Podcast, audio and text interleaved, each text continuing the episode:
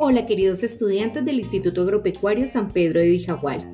Espero que se encuentren muy bien en compañía de sus familiares.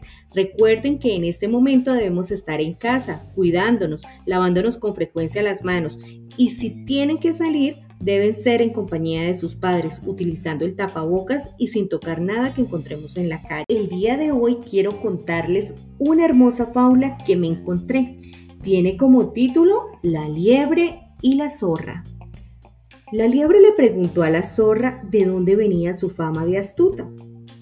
Ven a cenar a mi casa y te lo contaré, contestó la zorra.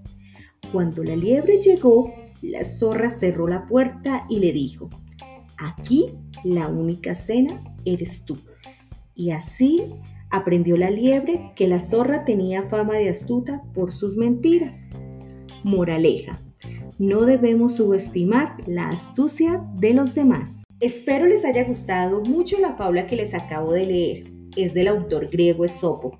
Ahora quiero invitarlos a leer. Recuerden que la lectura abre las puertas del mundo que te atrevas a imaginar.